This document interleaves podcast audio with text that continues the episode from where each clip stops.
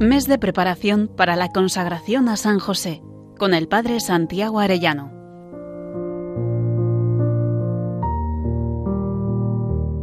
Muy queridos oyentes, dentro de seis días nos consagraremos a San José. Qué alegría saber que al unirnos a Él nos unimos de un modo especial también a la Santísima Virgen María, su esposa, y junto con ellos podemos ser más perfectamente consagrados al corazón de Cristo. Estamos meditando estos días en la vida interior de San José. Vamos a considerar hoy cómo San José vive la bienaventuranza de los misericordiosos, iluminado por el don de consejo.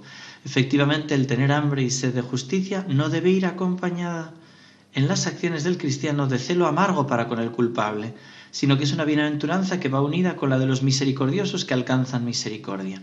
En San José la justicia y la misericordia van unidas. Él es el que hace de buen samaritano de la Virgen, del niño Jesús y de todo el que lo necesite, aunque en momentos le haya criticado o perseguido.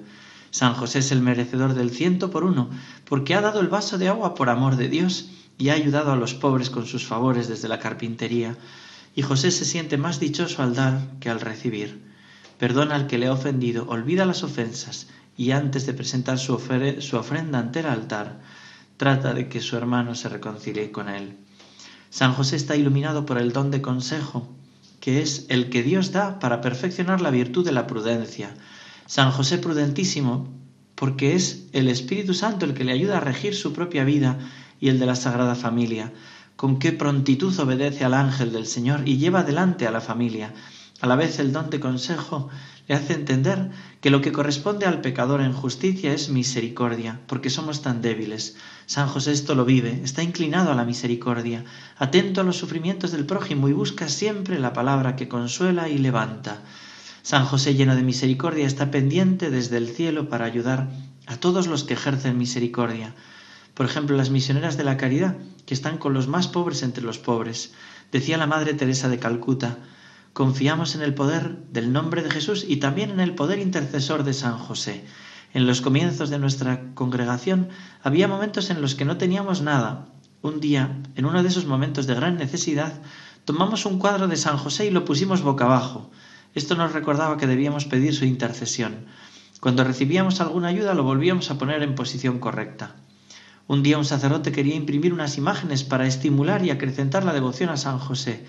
Vino a verme para pedirme dinero, pero yo tenía solamente una rupia en toda la casa. Dudé un momento en dársela o no, pero finalmente se la di. Esa misma noche volvió y me entregó un sobre lleno de dinero, cien rupias. Alguien lo había parado en la calle y le había dado este dinero para la Madre Teresa. ¡Qué hermosura!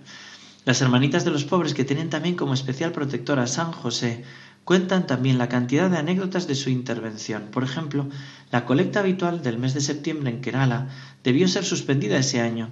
Contaron las hermanitas de una casa del sur de la India. Ellas acudieron a San José con gran fervor y esa inmensa confianza que comparten todas las hermanas de la congregación, pidiéndole que les solucionara ese problema, porque la gente de este estado aprecia la obra en favor de las hermanas de edad y es muy generosa. Apenas había tomado la decisión, nuestro buen santo comenzó a enviarles sorpresas. Una de las más inesperadas fue una ofrenda de mil quinientos dólares de parte de una persona desconocida de las religiosas. Algún tiempo después otra persona, que no había oído hablar jamás de la congregación, realizó la venta de un terreno en condiciones ventajosas. Hablando con un funcionario de Cotajir, ciudad bastante alejada de las hermanas, expresó su deseo de hacer algo por los pobres. Este funcionario, que antes había trabajado en la ciudad de las religiosas, le dijo que conocía una institución en la cual su contribución sería bien utilizada. El bienhechor las visitó sin dar razón de su presencia allí.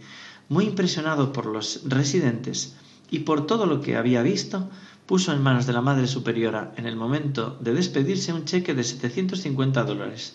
Como ellas le, le preguntaban por el nombre de quien debían hacer el recibo, él respondió, alguien que os quiere bien. Recuerdo otra anécdota que me ocurrió a mí con San José. Un día estando en la parroquia de Pamplona, nos llamó la policía eso de las cinco de la mañana, que estaba la iglesia de par en par abierta y que la puerta del despacho estaba reventada.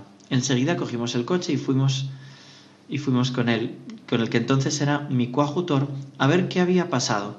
Y recuerdo que mientras íbamos rezamos a San José pidiéndole que primero no hubieran profanado el Santísimo, Después pedíamos que no se hubieran llevado las reliquias ni nada sagrado, y por último también que materialmente se hubieran llevado lo menos posible. Entramos y pudimos ver el sagrario intacto y las reliquias en su sitio, y efectivamente estaba la puerta del despacho reventada y todos los papeles revueltos, pero no había visto el dinero que había por allí, y lo único que se habían llevado era un sobre con 140 euros en el que ponía donativo para una imagen de San José. Era un donativo que alguien anónimo nos dio a la vez que una persona nos había regalado una imagen de San José.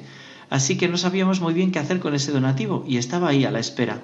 ¿A la espera de qué? A la espera de que San José dijera, venga ladrones, llevaos este donativo que es mío y dejad intacto todo lo demás. Así es San José. Me parece un detalle de justicia y a la vez de misericordia.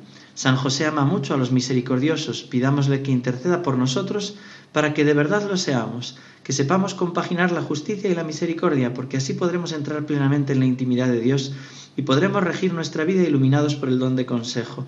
Meditemos hoy estas verdades Recemos el Santo Rosario y presentemos al buen Dios por medio del Santo Patriarca la intención especial para este mes. Acordémonos de los que están sufriendo la enfermedad del coronavirus y pedamos que se acabe esta plaga.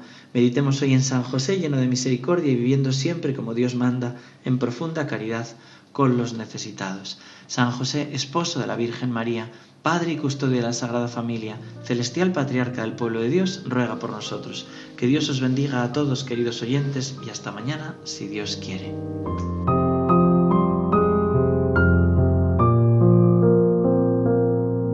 Mes de preparación para la consagración a San José, con el Padre Santiago Arellano.